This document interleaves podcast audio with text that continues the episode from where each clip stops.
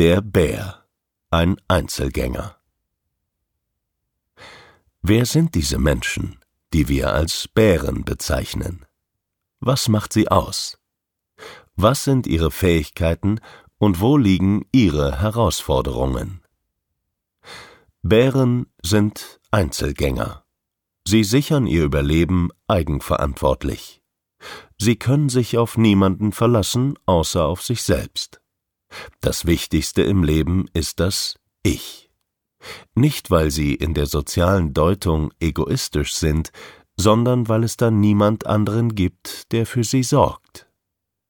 Egozentrik ist die Überlebensgrundlage des Bärenmenschen. Das bedeutet auch, dass er sehr detailfokussiert wahrnehmen muss. Muss. Sollte ihm ein wichtiges Detail entgehen, könnte dies den Tod bedeuten.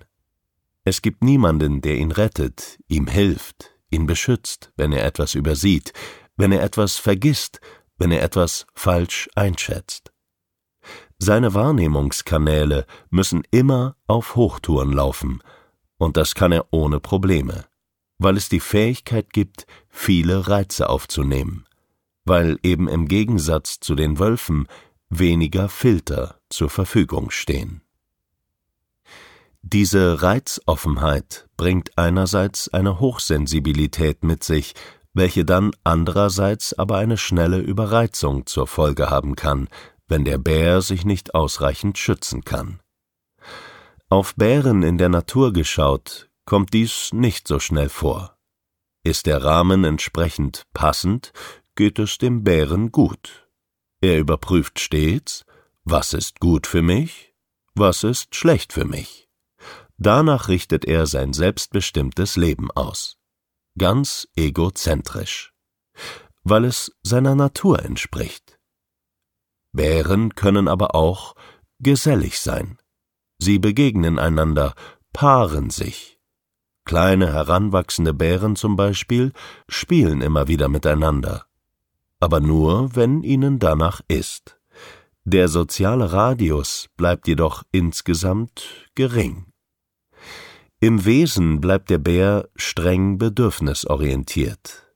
Autonomie ist sein wichtigstes Lebenselixier. Seine Energie tankt er in der Ruhe, im selbstbestimmten Alleinsein.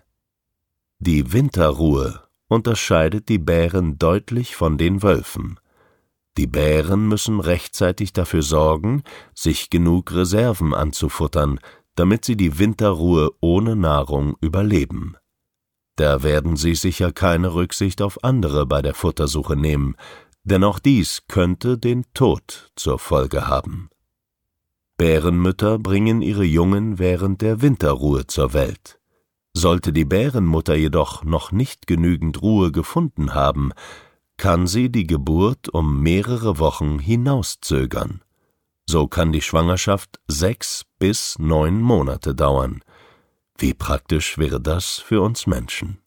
Die neue Wohnung ist zum Geburtstermin des Babys noch nicht fertig renoviert? Gut, dann wird die Geburt einfach verschoben.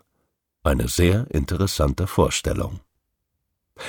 Auch bei diesem Phänomen wird die Bedürfnisorientierung der Bären deutlich, immer im Abgleich zu den äußeren Rahmenbedingungen. Weitere Beschreibungen unterstreichen dies. Lautäußerungen zur Verständigung sind nur wenig ausgeprägt, da Bären nicht im Sozialverbund leben und diese entsprechend auch nicht benötigen. Bei Eisbären beschreibt die Forschung in diesem Zusammenhang, dass ihre Gesichtsmimik derart wenig ausgeprägt ist, dass nicht einmal eine Unterlegenheit mimisch artikuliert werden kann. So kommt es quasi immer zum Kampf, weil das Gegenüber nicht gelesen werden kann. Eisbärinnen bemühen sich, ihre Jungen zur gleichen Zeit zur Welt zu bringen. Dazu passen sie die Einnistung der Eizelle entsprechend vor der Winterruhe an.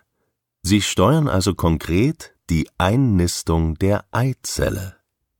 Gibt es noch ein höheres Maß an Selbstbestimmung?